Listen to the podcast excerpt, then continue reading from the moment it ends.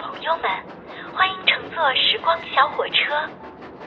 本次列车从遥远的过去开往更加遥远的未来希望能为你带来一段难忘的旅程。前方停靠第一站藻类时代。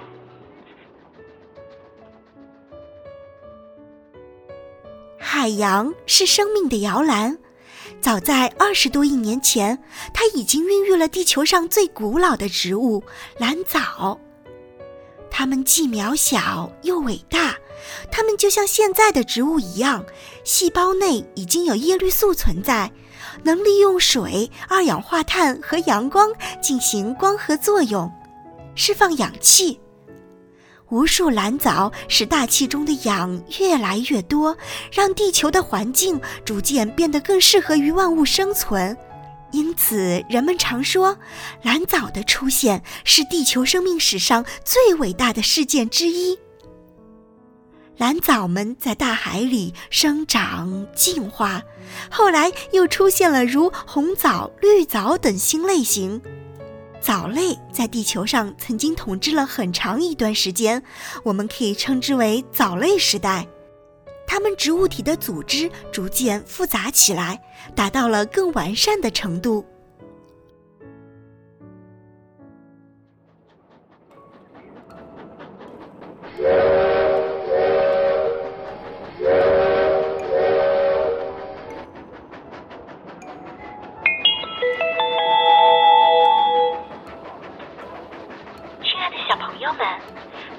我们看到的是藻类时代的景象，现在我们的小火车又要继续开动了。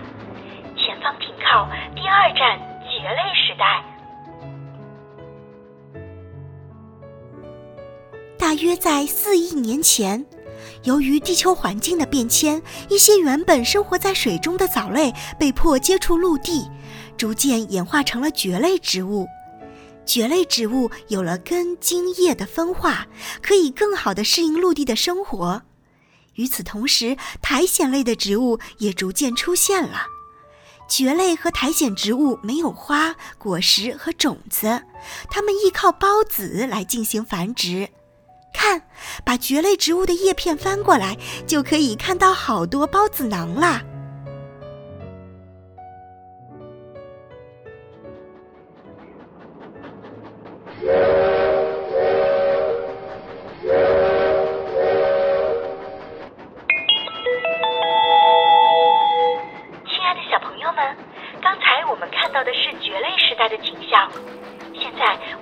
火车又要继续开动了，前方停靠第三站——裸子植物时代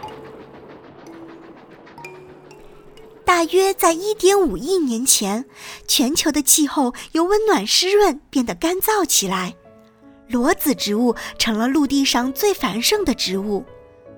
它们完全摆脱了对水的依赖，向着陆地和高山进发，形成了茂密的森林。我们现在能够看到的苏铁、银杏、松柏类植物等，都是属于裸子植物。裸子植物没有真正意义上的花和果实，种子裸露在外面，所以人们才称它们为裸子植物。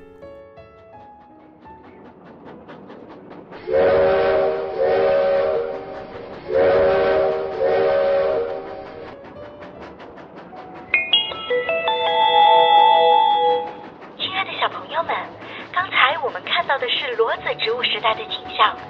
现在，我们的小火车又要继续开动了。前方停靠，第四站被子植物时代。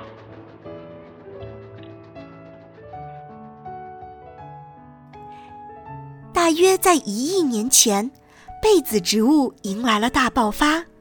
我们现在周围所能够看到的大部分植物都是被子植物。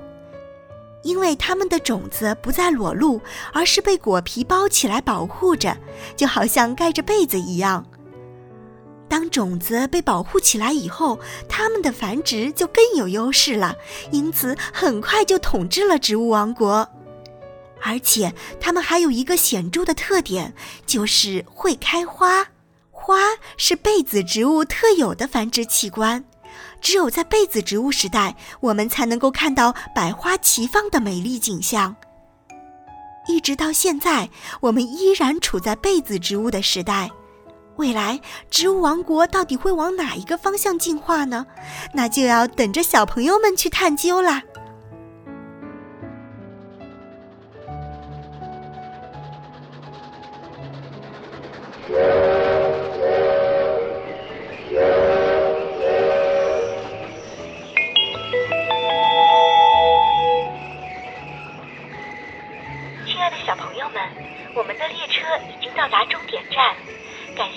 乘坐本次列车希望这段旅程能够让你感到开心和快乐。